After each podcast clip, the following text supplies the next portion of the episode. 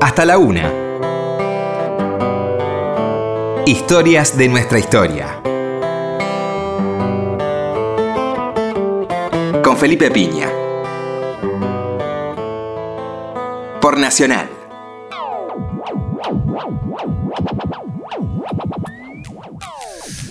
Hola, buenas noches, ¿cómo le va? Acá estamos nuevamente en Historia de nuestra historia. Eh, en estas épocas eh, electorales y de, donde la gente está un poco fatigada de votar, no sé si habrás notado, ¿no? De un voto, el otro voto, el otro voto, la paso, la, este, de no votar nunca. hace, hace 30 años a votar todas las semanas. Sí, sí. No tenemos, no tenemos el término medio. Eh, antes era la fiesta. Claro. Ahora es una fiesta Ahora seguida. Otra vez. Claro. Este, y sobre todo en, en distritos donde uno siente que, que la cosa no va a salir como espera. Bueno, pero siempre está bueno votar, ¿no? Y cosa que no fue de ninguna manera siempre así. Tuvimos larguísimos periodos de no votar, de, de fraude, de, de todo un poco a lo largo de nuestra historia. Vamos a hacer Sí. un recorrido, esperemos que entretenido, con todo su drama y humor ¿eh? este, que tuvo la historia electoral argentina, eh, la verdad que altamente convulsionada. Eh, una primer esbozo electoral, digamos, se da curiosamente cuando se produce el derrocamiento del primer triunvirato, allá por octubre de 1812, Ujú. eh, cuando interviene San Martín, Alvear, para derrocar al triunvirato rivadaviano. Y hay un intento electoral, que sería nuestro primer ensayo electoral, ahí en el 12, donde se pone en, en una mesa, en la puerta del cabildo, dos listas eh, que había que marcar con una cruz a quien se apoyaba. Es una, un primer eh, esbozo de elección nacional, digamos, interesante. ¿eh? ¿Había, ¿Había tachas también? Había tachas, Ah, había mirá. tachas, había enmiendas, enmiendas. no había, no había así, este, ¿cómo se dice? Mm, Fiscales, ¿no? Tampoco una cosa media espontánea. Ah. Eh, y va a haber elecciones, digamos, muy raras. eh, después, por ejemplo, para elegir representantes a la Asamblea del 13 y representantes al Congreso de Tucumán, que son elecciones bastante amañadas, ¿no? Donde alguna persona que vive en Buenos Aires termina siendo diputado por Tucumán o por San Luis, o bueno, eh, y sin ninguna transparencia. Digamos que las únicas, eh, los únicos diputados que damos fe históricamente que fueron electos conforme a la voluntad popular son los de la banda oriental y la zona dominada por Artigas, que curiosamente son los rechazados por Alvear diciendo que han sido mal electos, ¿no? Claro. Quizá en su concepto de elección o hay una, una confesión de parte ahí, ¿no?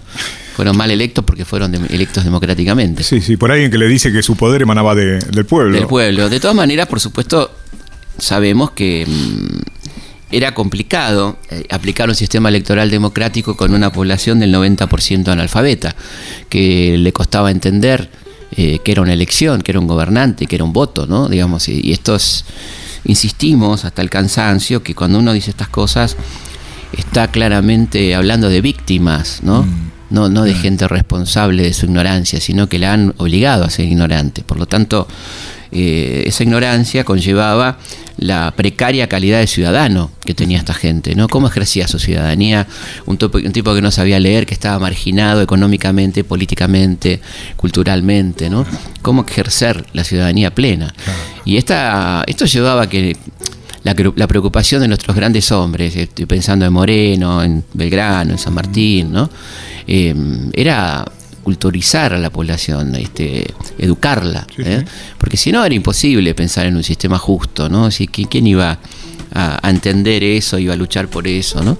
Eh, y sobre todo porque la persona que no, que, que no tiene educación, este, viviendo tremendamente ocupada en trabajos horrendos durante todo el día, termina aceptando, ¿no? No le queda otra que la aceptación de un sistema dado y termina pensando que eso es una cosa justa, ¿no? Entonces, por eso que, que los opresores le tienen tanto tedio a la educación, ¿no? Tanta bronca, ¿sí? El no darle tiempo a pensar a la gente. Vos habías elegido también en, en su momento sobre San Martín eh, aquella diferenciación que hace San Martín sobre ser libre y ser ciudadano. Exactamente, que son dos cosas bastante diferentes, ¿no? Una cosa es dar la libertad o luchar por la libertad, este, y otra cosa es poder ejercer esa libertad, ¿no? Es decir, en- entender en qué consiste en principio. ¿no? Que, que eso generalmente está por escrito, así donde uno lo lee, cuáles son sus derechos, cuáles son sus obligaciones, sus garantías, ¿no? Entonces, evidentemente, eh, hablar de un sistema electoral eh, a comienzos del siglo XIX es bastante complejo, e incluso cuando mm, se produce el debate, el primer debate electoral serio que se da en la provincia de Buenos Aires eh, durante el gobierno de Martín Rodríguez en 1821, cuando Rivadavia propone, el ministro de gobierno, ¿no? Rivadavia propone el voto universal, este, masculino por supuesto, y voluntario, no obligatorio, se va a dar un, un interesante debate, ¿no? Porque en, las primeras elecciones que se van a dar con esta ley, eh, sobre una población de 60.000 personas, 300 solamente emitieron su voto. Es decir, fíjense el nivel de información, de qué significa votar, la posibilidad de ir a votar, que el patrón lo deje ir a votar. Todavía él regía la esclavitud en nuestro país, además de la servidumbre. Eh, y esto lleva a un debate muy interesante con el, este, naciente, em, emergente, eh, dirigente del federalismo porteño, Manuel Dorrego, que plantea en ese debate que eh, el voto es universal, pero que evidentemente la ley tiene su trampa y tiene que ver con que todo el mundo teóricamente puede votar, pero solamente puede ser electos para cargos este, ejecutivos, legislativos, aquellos que tengan propiedades. Entonces, evidentemente, se está haciendo una limitación importante en el, punto central de esa ley electoral. Es quiénes van a ser electos, quiénes pueden ser, no los electores, sino los, elegidos. Eh, Dorrego dice entonces que eh, evidentemente se está estableciendo lo que se llama la aristocracia del dinero, de esa manera, ¿no? Con una reforma aparentemente democrática, todos pueden votar, que vemos que no se cumple porque de 60.000 votan 300, a la legitimación, entre comillas, de una clase dirigente que ahora va a ser legitimada ¿no? a partir de una ley de voto que él este, combate duramente en cuanto al contenido y, propone que no sea censitario, o sea, que no tenga que ver con la situación económica de cada uno de los elegidos o candidatos. ¿no? Este, este debate es muy rico, es nuestro primer debate electoral, podemos decir, eh, importantísimo allá a comienzos de la década del 20, eh, que es nuestra primera, nuestra primera ley, ¿no? Una ley de voto cantado, una ley que la gente votaba viva voz, eh, ahí en, las parroquias, que era el único lugar donde había padrones, no existían los padrones, no existía registro civil. Claro. Por lo tanto, nacimientos, casamientos, defunciones se anotaban todas en las iglesias. Por lo tanto, el único listado de, gente, en este caso de varones, eh, eran las iglesias. Por eso se hablaba de los atrios, ¿no? Claro. El lugar de votación. Eh, y la verdad que la, constitución de, del 53 eh, deja un importante vacío jurídico en torno al voto, no habla prácticamente del voto, ¿no? y hay parcialmente una cobertura de este vacío en la ley 140 de 1857 que, donde se dice que el voto iba a ser masculino, cantado, y el país se dividía en 15 distritos electorales, en los que cada votante lo hacía por una lista completa, o sea que contenía los candidatos para todos los cargos. La misma lista tenía los candidatos para todos los cargos. O sea que la lista más votada obtenía todas las bancas o puestos ejecutivos en disputa y la oposición se quedaba prácticamente sin representación política, ¿no? un acto. Bueno, esto es interesante porque estamos hablando de un momento previo, es decir, el momento en que el país está dividido entre Buenos Aires y la Confederación. Recordemos, haciendo rápidamente un repaso, eh, Rosas es derrocado 3 de febrero del 52, establece aquí un, un gobierno este, con Urquiza a la cabeza, un gobierno que pretende ser de unidad nacional. Los porteños entienden que Urquiza es un federal peligroso, hacen un golpe de Estado. ¿eh?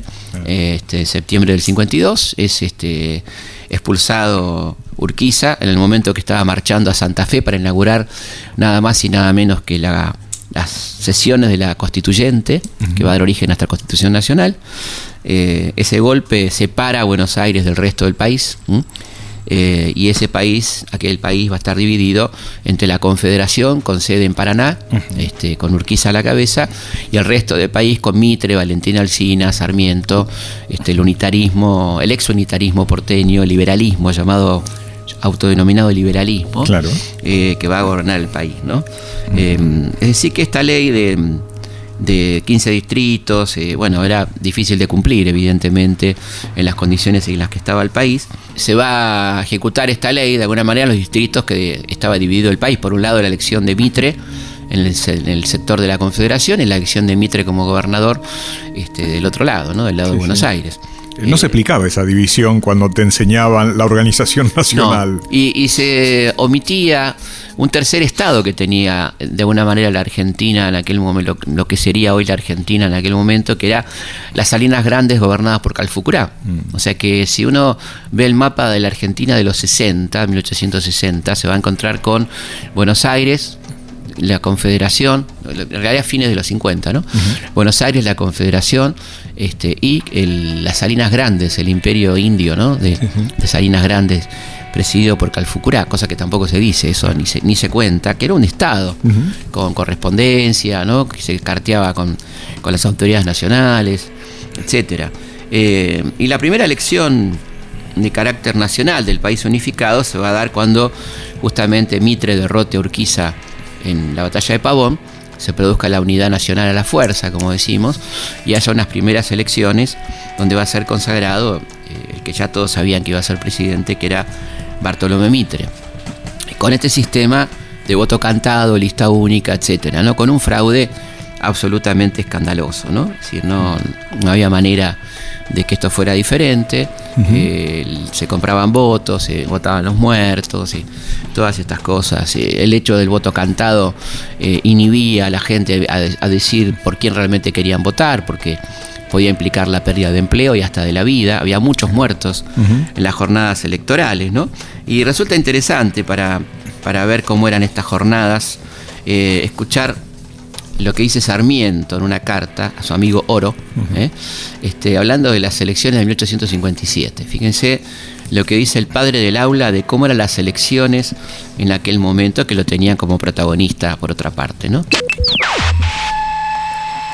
Nuestra base de operaciones ha consistido en la audacia y el terror que, empleados hábilmente, han dado este resultado admirable e inesperado. Establecimos en varios puntos depósitos de armas y encarcelamos como unos 20 extranjeros complicados en una supuesta conspiración.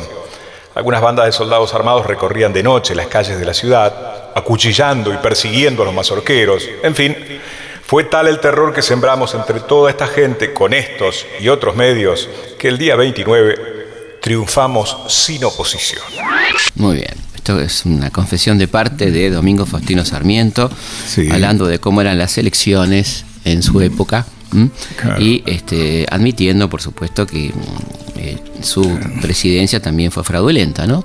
Recordemos Mitre fraudulenta, Sarmiento fraudulenta, Avellaneda, siguen las firmas, ¿eh? todas elecciones amañadas, donde el pueblo no votaba, donde era arriado a votar se votaba, como decimos, con el voto cantado. Eh, y es interesante decir algo que los, muchos libros de historia no dicen, y es que desde 1862, el momento de la llamada Organización Nacional, a 1916, todos los presidentes que se suceden, ¿eh? de Mitre a este, Victorino de la Plaza, que es el último fraudulento, son todos gobiernos ilegítimos de origen. Sí, no tiene legitimidad de origen porque esos gobiernos fueron electos por fraude. Y es muy interesante cómo se omite en, el, en cada uno de los periodos de gobierno de estos personajes la cuestión de su origen. Nos hablan del gran gobierno de Roca, el gran gobierno de Avellaneda, gran gobierno para ellos por lo menos, donde no dicen que esta gente llegó por fraude, que es algo esencial. Sobre todo gente que hoy en día uno los ve escribiendo en, periódicos nacionales hablando de la legitimidad, de la importancia de la democracia, de la opinión popular, del respeto por la voluntad del pueblo, em, de, la democracia, de una cantidad de palabras que no usaron en otros momentos de su vida, ¿no? pero que ahora usan excesivamente. Em, de aquellos silencios a estas verborragias, ¿no? Sí, sí. Es interesante. Eh, es lo de Sarmiento también, porque eso lo había condenado en Rosas, exactamente. Que, era, el bárbaro. Por supuesto. Y eran este, las cosas. Bueno, y ahí tenemos además otros elementos muy interesantes que lo recuerdes, porque eh, lo que él condena en Rosas lo practica él personalmente con un terrible salvajismo en la figura del Chacho, por ejemplo, cuando dice que no, no, no merece ni siquiera la justicia o que no hay que ahorrar sangre de gaucho, ¿no? Estas frases tremendas, este, dichas eh, sin ningún tipo de consideración. Entonces, eh, es interesante la, incoherencia en un punto ¿no? de, esta gente o la coherencia en cuanto a mantenerse en un discurso mentiroso con tal de, justificar su acción o su pensamiento. ¿no? Este, cosa que muy pocas veces puesta en dudas de ese lugar. Digamos, ¿no? Acá estamos hablando de la, base material de la legitimidad de un gobierno, que es de dónde proviene su, fuente de, poder. Si ¿quién lo nombra a este tipo? ¿Quién lo eligió? ¿Cómo es esto? ¿no? Bueno, esto no aparece en esas eh, me acuerdo muy bien, y a vos te, te pasará también, cuando nos hacían estudiar del libro de Ibáñez o esas porquerías, obra de gobierno, ¿no? No decía, este, inició su periodo con fraude, eh, producto de un fraude electoral. Decía, inauguró este puente, trajo el telégrafo, pero no, no, hablaba de lo más importante al principio, que ponía un poco en duda todo lo demás probablemente, este, y era de dónde surgió este hombre y cómo llegó a la presidencia este fulano, ¿no? Este, entonces cuando a uno le dicen que Mitre es el austero republicano, digo, ¿de qué república estamos hablando, no? ¿De qué república hablamos?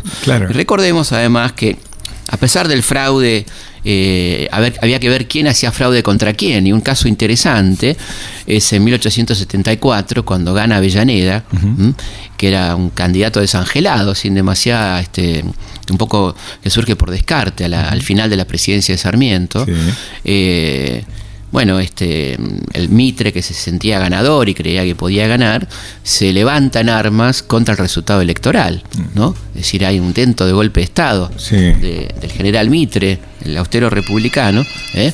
este, contra un resultado electoral que le es adverso, aún siendo eh, un resultado fraudulento como el que él le había dado su, su poder, ¿no?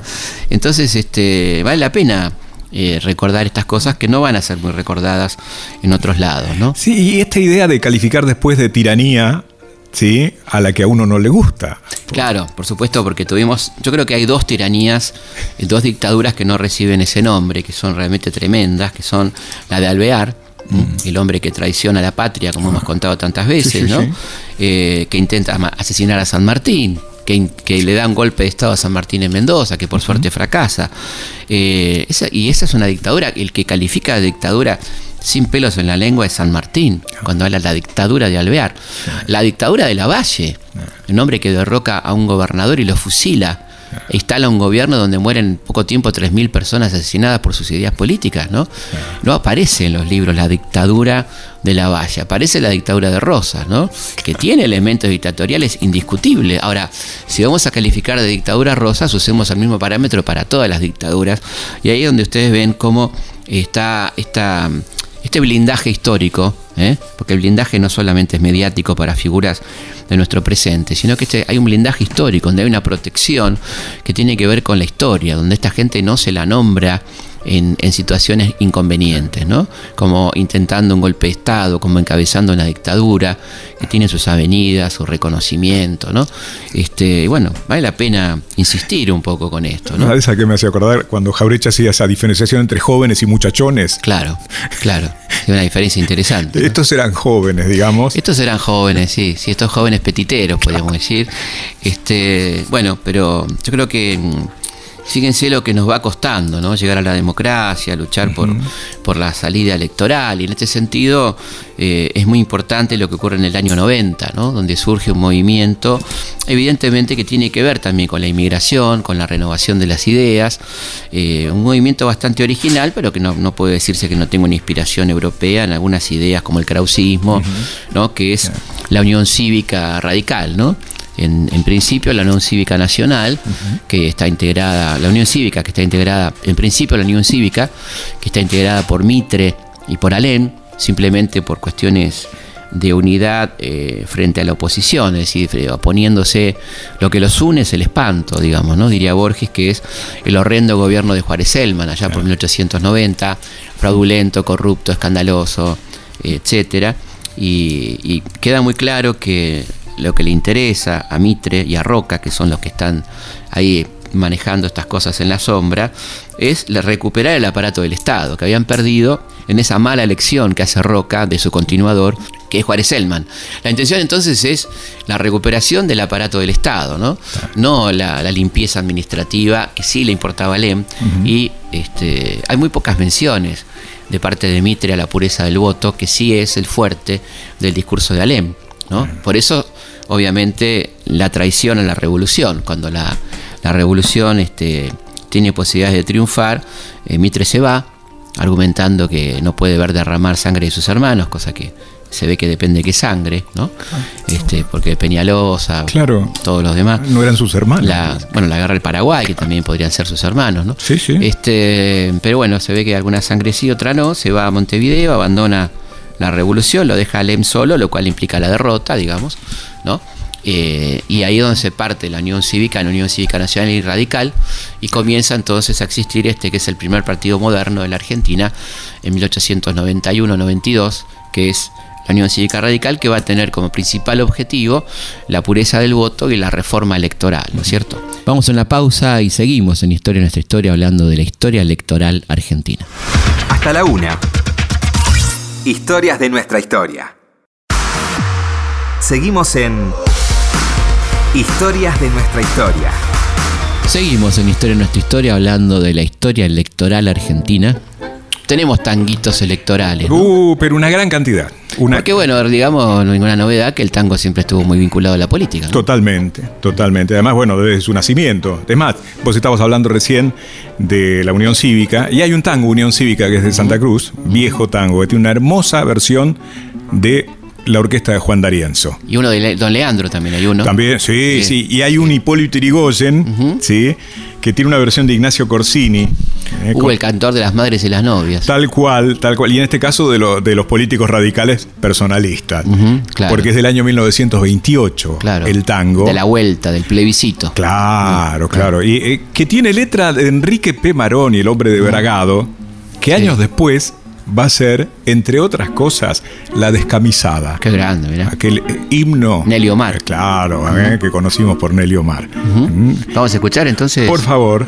Don Hipólito por Don Ignacio Corsini, el cantor de las madres y las novias y de los radicales en aquel momento. Irigoyen presidente, la Argentina te reclama, la voz del pueblo te llama y no te puedes negar. Él necesita tu amparo, criollo mojón de quebracho, plantado siempre a lo macho en el campo radical. Desde el suburbio al asfalto, mil voces claman y lloran, todas las almas te adoran quieren verte feliz. Viejo sencillo y valiente, para los pobres guarida, me juego entero la vida, serás gloria del país. Tendiste a todos la mano, siempre diste el sacrificio, nadie te pide un servicio que lo supieras negar. Si de puro generoso y demostrar tanto celo, fue tu único consuelo el tener algo que dar. Mañana cuando en las urnas suenen las dianas triunfales y los votos radicales las demás listas se arrollen, bien al tope las banderas y en alto los estandartes gritarán por todas partes. ¡Viva Hipólito Yrigoyen! Historias de nuestra historia. Con Felipe Piña. Seguimos hablando de las elecciones, nos corren los galgos, como siempre tenemos que hablar en 20 minutos de toda la historia electoral del siglo XX, pero daremos algunas ideas, no hace falta ser tan, tan completito. Eh, finalmente, después de muchas y vueltas y muchas revueltas, eh, la del 90, la del 93, la del 5, encabezada básicamente por radicales, radicales acompañados por militares en muchos casos, eh, pidiendo el voto, la ley del voto, ¿eh? a la que se suma en el medio a partir de 1896 el Partido Socialista, que también lucha por la pureza del voto, eh, va a llegar un, momento en que la oligarquía se va a dividir en torno a qué hacer con esta cuestión de la ley del voto. Esto va a ocurrir en torno a, a 1904, cuando tienen que elegir sucesor a Roca. Por un lado aparece Quintana, que es un intransigente roquista, y por otro lado Firo Alcorta, que es una persona que está más cerca de lo que llama el Partido Modernista, que entiende que hay que cambiar algo como Lampedusa, cambiar algo para no perderlo todo, ¿eh? este, y están pensando en una reforma electoral. Eh, no hay acuerdo, este, hay unas divisiones, pero finalmente arman una fórmula mixta, Quintana, Figueroa Alcorta, eh, y en el medio de su mandato muere Quintana y Figueroa Alcorta avanza de alguna manera dándole impulso a un sucesor, que era Roque Sáez Peña, que va a ser el gran realizador de la reforma electoral, ¿no? Es decir, un hombre que entiende que lo mejor que le puede pasar al sistema es una ley electoral sana, que legitima el poder, que de ninguna manera lo cuestiona, sobre todo porque tiene enfrente un partido que no viene a hacer la revolución, que viene a reclamar la ampliación de esa participación básicamente a sectores medios sin cuestionar, por ejemplo, la alianza estratégica con Inglaterra, el modelo agroexportador, que esas cosas que no estaban en la plataforma de la Unión Cívica Radical en ese momento. ¿no?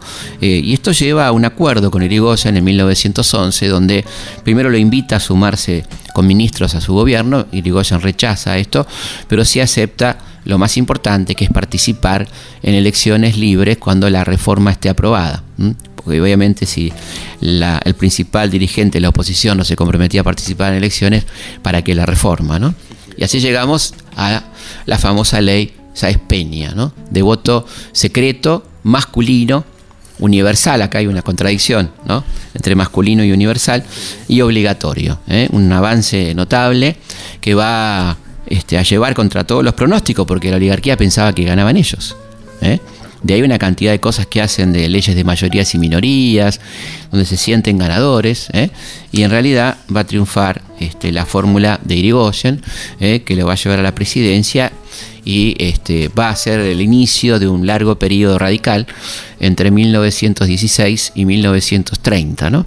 Ahora, dentro del radicalismo, este, hay, había sectores que estaban acompañando a este movimiento con una intención de cooptarlo, es decir, que el radicalismo no se, no se vaya de madre eh, con las ideas de Don Hipólito, de excesiva presencia del Estado, de ciertas reformas sociales, y esto eh, en la práctica, la política internacional, etcétera, en la práctica los molesta mucho y hasta al punto tal de la ruptura que se va a producir en 1924. Porque eh, hasta ese momento, hasta 1922, Irigoyen confía en este dirigente galerita y oligarca de la Unión Cívica Radical, que era Marcelo T. de Alvear. De hecho, es su sucesor, el nombre que él designa para ser sucesor, ¿no? un hombre que había estado en París, de una enorme fortuna, etc. Ahora, a dos años de gobernar, Alvear, este, se produce la quiebra entre el radicalismo personalista como llamaban ellos a Irigoyen, los irigoyenistas, y el antipersonalista encarnado por Alvear. Y tenía un vicepersonalista, claro, Espidio González. Espidio González, exactamente, ¿no? Este, que bueno, venía de antes, ¿no? Venía del otro gobierno. Eh, y bueno, es un, es un gobierno donde evidentemente se van a abandonarse algunas políticas, otras se van a continuar, pero hay una vuelta, digamos, al glamour de la Argentina del 80, el país rico, las vacas, la agroexportación, todo eso, que habla de la pertenencia, ¿no? De, Irigoyen y todo este, de Alvear y toda esta gente, ¿no? Incluso eh, al finalizar el, este, el gobierno de Alvear va a haber algunas señales preocupantes, como ya durante el gobierno el famoso discurso de Ayacucho, ¿no? que da Lugones en el Perú con la compañía del presidente Alvear, donde habla sonado la hora de la espada donde va creciendo la simpatía por los regímenes autoritarios europeos, particularmente el fascismo en la fila de las Fuerzas Armadas, todo este proceso eh, que va a eclosionar en 1930 tras el regreso triunfal de Irigoyen en 1928, pero al que le toca gobernar en plena crisis ¿no? de 29-30. Y esto es aprovechado sin duda aún por los propios sectores de derecha, el radicalismo, que participan en cierta forma de ese golpe, derrocándolo el 6 de septiembre de 1930. Claro, justo había sido ministro de guerra de Alvear. Eh, hay una, entrevista a Alvear tremenda donde dice que Irigoyen se merece lo que le pasa. ¿no? Luego el propio Alvear va a ser víctima de la persecución de, en la década infame. Este, hasta que, mm, bueno, el radicalismo se vio obligado en un primer momento cuando decide, todavía confiando de alguna manera en Uriburu, participar en las elecciones en la provincia de Buenos Aires, donde gana la fórmula Purredón Guido, porque Uriburu confiaba en su, en su caudal electoral, como que le iban a elegir a él ¿no? y a sus gobernantes. Este, esto es una gran sorpresa y ahí nace entonces el llamado fraude patriótico que va a regir durante toda la década infame. Esto es mantener la formalidad de la ley Peña con un fraude escandaloso que consistía en una persona armada dentro del cuarto oscuro que te obligaba a poner una boleta o te decía ya votaste, toda esta cosa que se va repitiendo y que lleva a la presidencia justamente al que, a quien vos mencionabas, candidato a la presidencia, el general Justo, ¿no? con su vicepresidente Julio Argentino Roca, hijo. Eh, era del fraude, si las hay. ¿No? Luego este, vendrá la sucesión de la mano de un radical personalista, ¿eh? Roberto Marcelino Ortiz, en una alianza con el conservadurismo más rancio del interior, que es eh, Ramón Castillo, ¿no? Y ahí nuevamente el fraude. Eh, Ortiz intenta hacer algunas reformas y ir terminando con el fraude, por ejemplo, tiene el coraje de intervenir nada más y nada menos que el distrito de la provincia de Buenos Aires, donde gobernaba Fresco, ¿eh? este, Manuel Fresco, que era un simpatizante explícito del nazismo y el fascismo. ¿no? Tenía en su despacho la foto de Mussolini y de Hitler, para que nadie le quede ninguna duda. Este, arma un Estado semicorporativo en la provincia y aplica el fraude a rajatabla, y esto lleva a que sea intervenida la provincia en 1940, pero eh, esto no dura mucho porque Ortiz se enferma de gota, queda ciego ¿eh? y tiene que delegar el poder en Castillo, que vuelve con todas las prácticas del fraude, etcétera, ¿no? la corrupción y demás. Esto llega a un punto de peligro porque hay una creciente agitación social, un crecimiento de los sindicatos de izquierda, ¿eh? las Fuerzas Armadas están preocupadas por la situación social, la miseria, el fraude, bueno, el crecimiento del comunismo, como decían ellos, y esto lleva al golpe del 43, ¿no? donde emerge claramente un dirigente de los más lúcidos que entiende que hay una hora distinta, que la guerra está dando lugar a otras posibilidades y otros paradigmas, ¿no? Este, donde tiene que ser muy importante el consumo, la industria, que se llama Juan Domingo Perón, y que como todos sabemos comenzará a partir de este pequeño cargo que era la Secretaría de Trabajo y Previsión, luego transformado en ministerio, su campaña electoral esencialmente basada en el apoyo de los sindicatos y sindicatos que va a ir cooptando, que va a ir creando frente a la vieja guardia sindical de la izquierda, mucho más vinculada a la política internacional que a la nacional. Ahí está un poco la diferencia que va haciendo Perón. Eh, vendrá el año 45, año definitivo, la campaña de Braden, acusando a Perón de nazi, una cantidad de cosas, y finalmente el 17 de octubre, jornada clave, eh, que va a catapultar directamente a Perón hacia la candidatura presidencial, este, a las primeras elecciones limpias después de toda la década infame, y es muy interesante escuchar este discurso de Perón y esta recomendación a los trabajadores del campo que hace Juan Domingo Perón. En pocas horas estarán en condiciones de decidir sobre los destinos de la patria. Este es un hecho trascendental. Tengan cuidado. No concurran a ninguna fiesta que los inviten los patrones el día 23. Quédense en casa y el 24 bien temprano tomen las medidas para llegar a la mesa en la que han de votar. Si el patrón de la estancia, como han prometido algunos, cierra la tranquera con candado, rompan el candado o la tranquera, o corten el alambrado y pasen para cumplir con la patria. Si el patrón lo lleva a votar, acepten y luego hagan su voluntad en el cuarto oscuro. Vamos a escuchar a- al embajador Spruill Braden haciendo campaña en contra de Perón. I would hope that the American people understand that the Argentinos are genuinely democratic and sincerely our friends. Bueno, Perón gana las elecciones eh, basándose en un eslogan de la campaña electoral brillante que era Braden o Perón, es decir, el embajador norteamericano o la patria, patria o antipatria, muy efectiva, y asume la presidencia el 4 de junio de 1946. Vamos a escuchar un noticiero de la época en la asunción de Perón. Buenos Aires de fiesta. El país entero vive su jornada de júbilo supremo. Corrientes interminables de ciudadanos llegan desde todos los puntos de la patria para vivir de cerca la histórica fecha de la transmisión del mando presidencial, el 4 de junio de 1946. Yo, Juan Perón, juro por Dios nuestro Señor y estos santos evangelios, desempeñar con lealtad y patriotismo el cargo de presidente de la nación y observar y hacer observar fielmente la constitución de la nación argentina. Y así no lo hiciere, Dios la nación me lo. Bueno, luego vendrá eh, la reforma de la Constitución que va a introducir los derechos del trabajador, de la niñez, de la ancianidad, pero también va a habilitar la posibilidad de la reelección que estaba vedada por la ley Sáenz Peña y ahí vendrá un, algo, un elemento muy importante, casi determinante en esa segunda elección del año 51, que será el voto femenino sancionado en 1947, eh, donde masivamente las mujeres votan por Perón y los candidatos y las candidatas peronistas, una gran novedad, las diputadas, las senadoras que ingresan al Parlamento Nacional, donde curiosamente el radicalismo no presenta candidatas mujeres prácticamente, ¿no? Esto es una, una cosa curiosa. Eh, será electo por una amplia mayoría Perón eh, para una segunda presidencia donde vendrá el debate de la candidatura de Vita que lamentablemente no se concreta. Este, y bueno y ahí entonces comenzará este periodo eh, 1952-58 que como sabemos fue interrumpido por el golpe de Estado denominado la Revolución Libertadora. Eh, a partir de entonces comenzará un largo periodo de proscripción del peronismo en diferentes formas. La primera brutal, ¿no? este, con total prohibición, encarcelamiento de dirigentes, sindicales, políticos, la prohibición de la mención del partido, de los elementos partidarios, con el decreto 4161.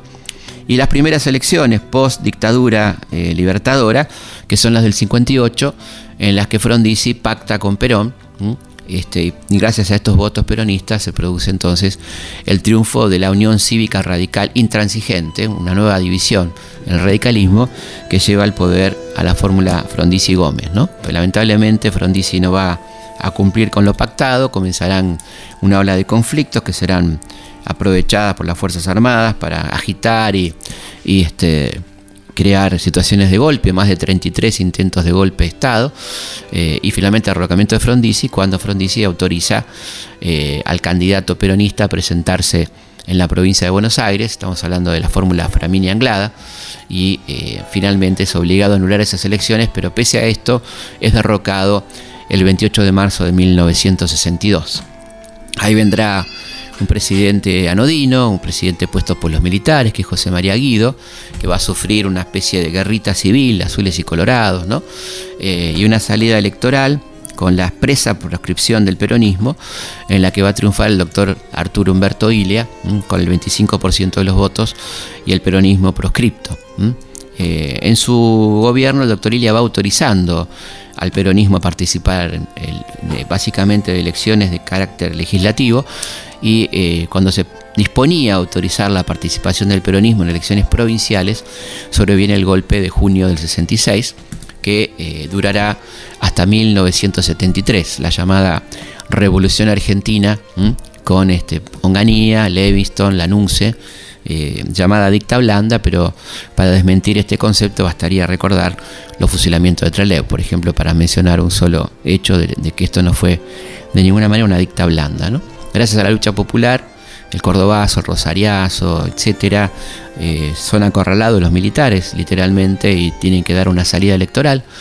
Eh, por todos los medios intentan que Perón no sea candidato, ¿no? la cláusula proscriptiva, todo esto, pero no quería ser candidato de entrada, por eso lo pone a Cámpora como candidato vicario, este, que gana las elecciones con un 49.5. Incluso inventan el balotage, ¿no? Inventan el balotage, pero ahí la diferencia es tan grande con, con Balbín, de casi el doble de los votos, que el propio Balbín admite el triunfo y entiende innecesario el balotaje y Cámpora gana en primera vuelta, ¿no es cierto? Bueno, ahí este, luego se, sí habrá la renuncia de, de Cámpora y Solano Lima, que habilitan finalmente la candidatura de Perón, que será electo por el 62% de los votos y asumirá en octubre de 1973. Eh, bueno, será un gobierno con mucha convulsión, finalmente la tercera presidencia de Perón, el único presidente que ocupó tres veces este, la Casa de Gobierno y eh, lamentablemente para el país, este, por la situación complicada en la que estamos viviendo a nivel económico y social y la violencia y todo lo demás, pero muere el primero de julio del 74, dejando eh, la presidencia a su mujer María Estela Martínez de Perón, más conocida como Isabel. Este, bueno, y ahí vendrá luego la, este, la, larga noche de la dictadura hasta 1983, este, donde, bueno, ahí nos, hay un elemento creo que, que es muy importante y muy determinante, que es la guerra de Malvinas, ¿no? donde de pronto este, los militares ya este, derrotados en todos los sentidos, eh, pero con fuerza todavía para quedarse en el poder, pero digo, con total desprestigio, deben recurrir a los civiles que no estaban preparados para volver a la vida política, ¿no? Hay como un gran desconcierto ahí en junio del 82 cuando se anuncia que va a haber elecciones y, todo esto y, sobre todo qué hacer frente eh, al poder militar, ¿no? Este, y ahí hay dos actitudes, una muy inteligente de parte de Alfonsín que dice que no va a aceptar ningún tipo de autoamnistía, ¿no? Y va a hacer su campaña en los derechos humanos. Y del lado del peronismo, quizá el peor peronismo que había quedado, ahí el residual, ¿no? Este, de la mano de Luder, uno de los peores candidatos que tuvo el peronismo en su historia. Este, un hombre brillante intelectualmente, ¿no? con muchas pancartas y cosas, este, credenciales, em, pero acompañado de lo peor ¿no? del peronismo, este, hace una de las peores elecciones y pierde frente a Raúl Alfonsín, ¿no es cierto? Que, bueno, inaugura sí ya la etapa democrática en la que estamos viviendo, que más o menos todo el mundo conoce cómo ha seguido esta trayectoria. Pero es importante pensar ¿no? lo que nos costó llegar a la democracia, ¿no? la cantidad de tiempo que estuvimos fuera de la ley, ¿no es cierto? La cantidad de gobiernos eh, autoritarios, este, gobiernos que nos, este, nos impidieron votar, que nos impidieron votar a las mayorías, ¿no? Cuánto tiempo de nuestra vida hemos vivido al margen de la ley, ¿no? Eh, de 1862 hasta el triunfo de 1983, durante esos, esos 121 años, la Argentina solo había vivido en democracia 26 años. Es algo impresionante, ¿no? Este, democracia real, ¿no? Sin fraude, digo, de 121 años, 26 solamente, casi 100 años fuera de la ley, con proscripciones, con dictaduras, con la negativa a la participación popular. Es algo que nos dice algo ¿no? en cuanto a la dificultad que, tuvimos y tenemos a veces para eh, tener una, concepción democrática. ¿no? Yo creo que es eh, interesante esto para tenerlo en cuenta. ¿no? Vamos a escuchar algunos de los eslogans de la campaña electoral de Raúl Alfonsín.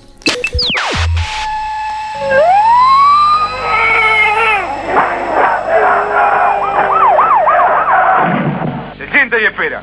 ¿A cuánto el azúcar? Hay que despedir a 20 más. Más que una salida electoral, es una entrada a la vida. Para nosotros, para nuestra posteridad y para todos los hombres del mundo que deseen habitar el suelo argentino. Ahora, Alfonsín. Cuando decimos que Luder está acompañado por de lo peor del peronismo, estamos pensando, por ejemplo, en Herminio Iglesias, ¿no? Y esta era la pieza de campaña de Herminio. Herminio Iglesias, justicialista y trabajador. A votarlo, compañero, a votarlo el pueblo entero, con Herminio triunfa el pueblo de Perón. Después de Alfonsín, hiperinflación de por medio, ¿no? con todo lo sospechoso que tuvo aquel momento histórico, aparece el salvador de la patria, el hombre que iba a hacer la revolución productiva el hombre que iba a recuperar las Malvinas, el salariazo, todo esto, y tenía una, un cantito de campaña muy interesante que hacía referencia, eh, cuando dice Chicato, al hombre de anteojos, culo de botella, dirían en el barrio, este, Eduardo Angelos, que venía, era el hambre y la gana de comer, ¿no? porque el Angelos venía con el lápiz rojo ¿eh? a, a recortar gastos y todo esto. Vamos a escuchar ese cantito electoral. En estas elecciones hay muchos candidatos, hay que fijarse bien para no elegir chicatos. Menem presidente, vuelve la alegría. Bueno, y finalmente mm, vamos a recordar una cosa tremenda, ¿no? Cuando uno lo escucha se le pone la piel de gallina. eh, la campaña de la Alianza. Aquel, aquel gobierno que venía a luchar por la justicia, la educación, el trabajo, así era, y a salvarnos de la ignominia del menemismo y que terminó siendo el extracto francés del menemismo, llevándonos a una de las mayores crisis de nuestra historia en el 2001. Esto decía la campaña electoral de De la Rúa. ¿Alguien quiere seguir con esto? ¿Alguien quiere seguir con esto? No, no quiero. Nos vieron cara de estúpidos, pero no somos estúpidos. Y el 24 de octubre vamos a volver a mirar hacia adelante en la Argentina y decir juntos, somos más los que queremos cambiar estas caras de tristeza. Voy a ser el empleador de cada argentino que quiera trabajar. Cada voto será una invitación a la fiesta más grande que haya tenido el pueblo, la fiesta del trabajo. Porque ahora viene una nueva Argentina, la Argentina del respeto, la Argentina del trabajo, de la dignidad. Voy a ser el maestro de cada niño que va a ser educado. La Argentina no necesita un dualde, la Argentina necesita un presidente. Voy a ser un presidente en el que la gente pueda creer. Voy a ser el que empuje a la cárcel a cada delincuente, a cada corrupto. Voy a ser el presidente de un pueblo feliz. Eso es lo que voy a hacer. Alguien está pensando en la gente. Bueno, el resto es historia muy conocida, demasiado cercana, ¿eh? todos la tenemos presente, así que estamos llegando al final de este programa, un vertiginoso paseo por la vida electoral argentina, ¿eh? este, como ustedes verán, muchas, eh, muchas cuestiones, muchos años sin poder votar, así que es importante ejercer bien el derecho al voto, teniendo en cuenta nuestra responsabilidad, eh, lo que implica para cada uno ese pedacito de poder que tenemos al momento de votar. Bueno, estamos llegando al final del programa, espero que les haya gustado y nos volvemos a encontrar, como siempre, viernes a la noche, madrugada del sábado, aquí en Historias de nuestra historia. Historias de nuestra historia. Conducción, Felipe Piña. Producción, Cecilia Musioli. Edición, Martín Mesuti.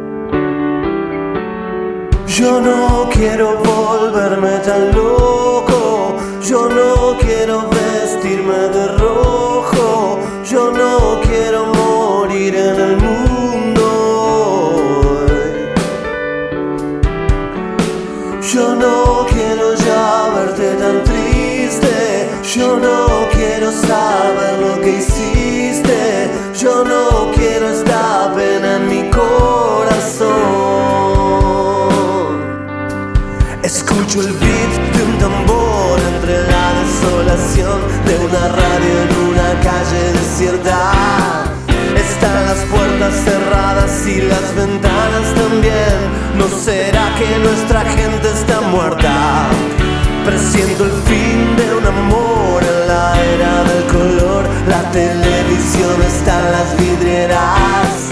Toda esa gente parada que tiene grasa en la piel no se enteran ni que el mundo da vueltas. Yo no quiero meterme en problemas, Yo no quiero asuntos que queman, yo tan solo les digo que es un bajón. Yo no quiero sembrar la anarquía, yo no quiero vivir como digan, tengo algo que late en mi corazón. Escucho un tango y un rock y presiento que soy yo y quisiera ver al mundo de fiesta. Tantas chicas quemadas y tantos tontos que al fin yo no sé si vivir tanto les cuesta. Yo quiero ver muchos más delirantes por ahí, divagando en una calle cualquiera. En Buenos Aires se ve que ya no hay tiempo de más. La alegría no es solo brasilera, no mi amor. Yo no quiero vivir paranoico. Yo no quiero ver chicos con odio. Yo no quiero sentir esta depresión. Voy buscando el placer de estar vivo. No me importa si soy un bandido. Voy pateando basura en el callejón.